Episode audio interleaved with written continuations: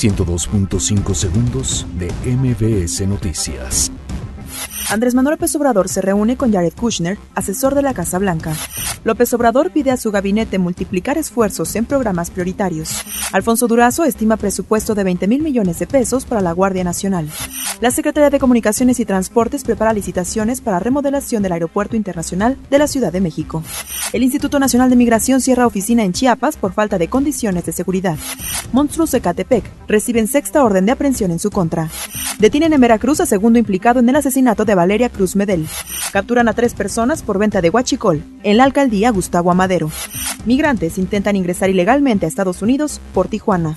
México gana torneo de badminton en La Habana, Cuba. 102.5 segundos de MBS Noticias.